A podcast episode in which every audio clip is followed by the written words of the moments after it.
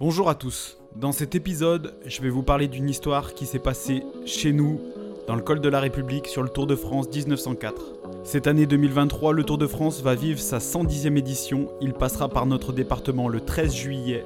Rouen sera la ville départ de la 11e étape de ce Tour 2023 où les coureurs rallieront la ville de Belleville en Beaujolais.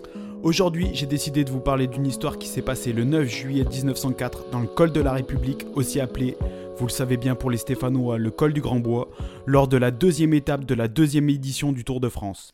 9 juillet 1904, le jour où plusieurs dizaines de Stéphanois ont attaqué le Tour de France. Mais d'abord, jingle. Comme si vous étiez dans le stade de Geoffroy Guichard, dans le chaudron qui ce soir est coureurs de la Saint-Élion vont s'élancer dans le froid et la nuit, une course mythique. Quand on regarde le contenu du match, c'est vraiment mérité. Ces joueurs d'Andrézieux ont été héroïques. Parce qu'en 1904, lors de l'étape Lyon-Marseille, dans le col de la République, des hooligans avaient agressé tous les coureurs qui n'étaient pas stéphanois.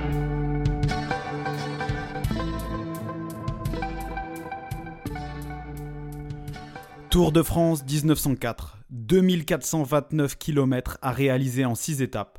Montgeron-Lyon, Lyon-Marseille, Marseille-Toulouse, Toulouse-Bordeaux, Bordeaux-Nantes et enfin Nantes-Paris.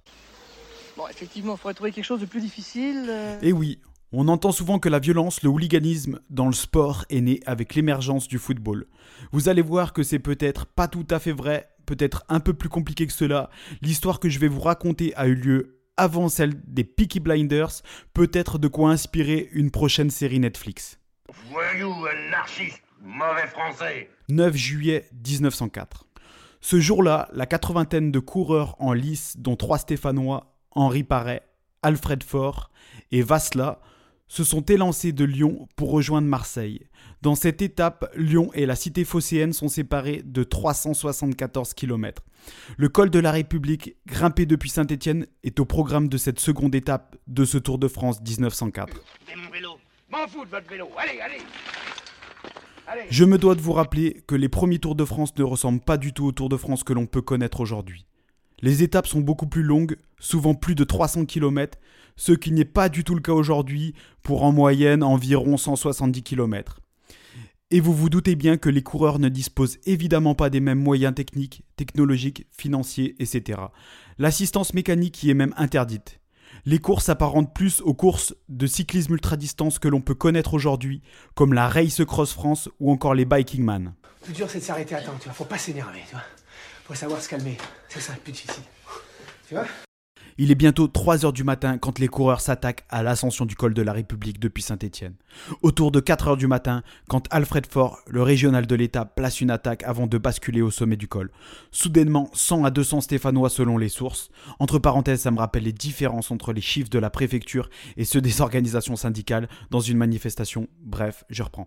Soudainement, 100 à 200 Stéphanois, sortis d'un virage, tentent de bloquer la progression des coureurs dans un climat de bagarre générale. Des clous sont jetés sur la route pour bloquer la progression des coureurs. Alfred Faure passe le barrage. Les spectateurs l'ont volontairement laissé passer. Ce sont ce que l'on pourrait appeler ses supporters. Ils l'ont laissé passer afin qu'il puisse remporter l'étape. Les spectateurs clament Nous voulons la victoire de Faure. Garin, on aura ta mort, tuez-les. Les spectateurs sont armés de pierres et de gourdins. Des coureurs sont blessés. Le coureur italien Giovanni Gerbi est assommé. Maurice Garin, vainqueur sortant du Tour 1903, qui sera d'ailleurs déclassé sur ce Tour 1904, reçoit des pierres dans la joue et des coups de bâton.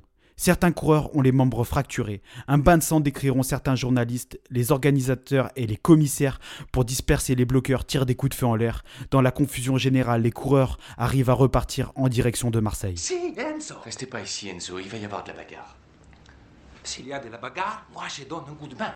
Après course, plusieurs coureurs feront une déclaration commune. On peut apparenter ça aujourd'hui à un communiqué de presse, je vous le lis. Tout à coup, dans le haut de la côte, Fort démarre brusquement et prend deux ou trois longueurs. Nous levons la tête pour apercevoir 50 mètres devant nous un groupe d'une centaine d'individus formant la haie de chaque côté de la route. Ils sont armés de gourdins et de pierres. Fort s'engage résolument et passe. Alors les gourdins se lèvent sur les suivants.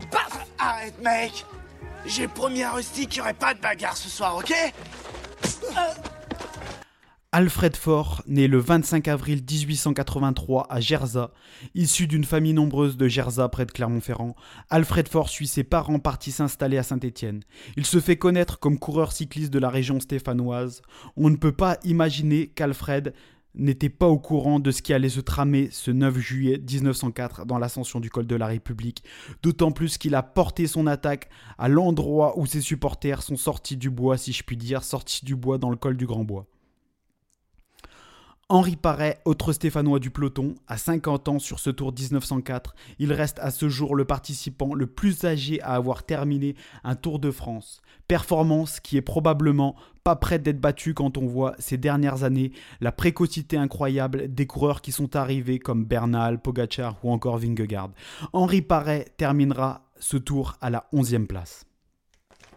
Concernant le troisième Stéphanois, Vasla, Vasela. Je n'ai malheureusement trouvé que très peu d'informations sur lui, c'est pourquoi je ne vais pas aller dans les détails pour pas, euh, pas dire de bêtises. Surveille-moi bien ces trois imbéciles. Alfred Faure sera vainqueur de cette étape, mais abandonnera lors de la quatrième étape. Henri Cornet, âgé de 19 ans, remportera ce deuxième Tour de France de l'histoire après disqualification des quatre premiers initiaux. Henri Cornet a réalisé, les six étapes, soit 2429 km en 96 heures, à une vitesse moyenne de plus de 25 km/h. Ça ne vous parle peut-être pas, mais la performance est juste folle. Il faudrait avoir un très bon niveau aujourd'hui pour itérer la, performance, d'autant plus que le revêtement des routes de l'époque est certainement pas celui que nous connaissons aujourd'hui, ni la qualité des vélos. 15 coureurs sur les 88 au départ de ce tour ont officiellement fini ce tour. Impressionnante performance, ça m'a vraiment ému. Super Durant cette deuxième édition du Tour de France, cette mésaventure qu'ont connue les coureurs dans le col de la République ne fut pas une exception. Toutes les étapes de ce tour ont connu des faits de violence verbale ou physique.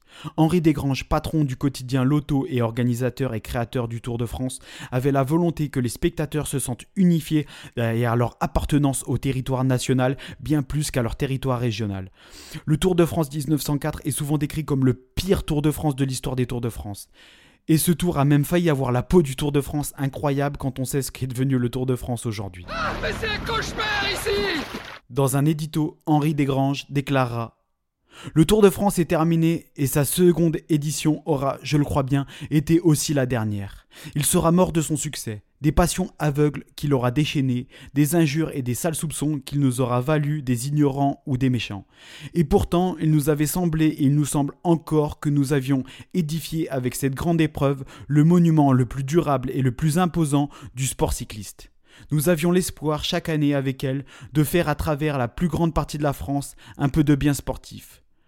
Les premiers résultats de l'an passé étaient pour nous montrer que nous pensions juste et nous voici à la fin du second Tour de France écœurés, découragés, ayant vécu ces trois semaines au milieu des pires calomnies et des pires injures. Il n'y de quoi pleurer, c'est.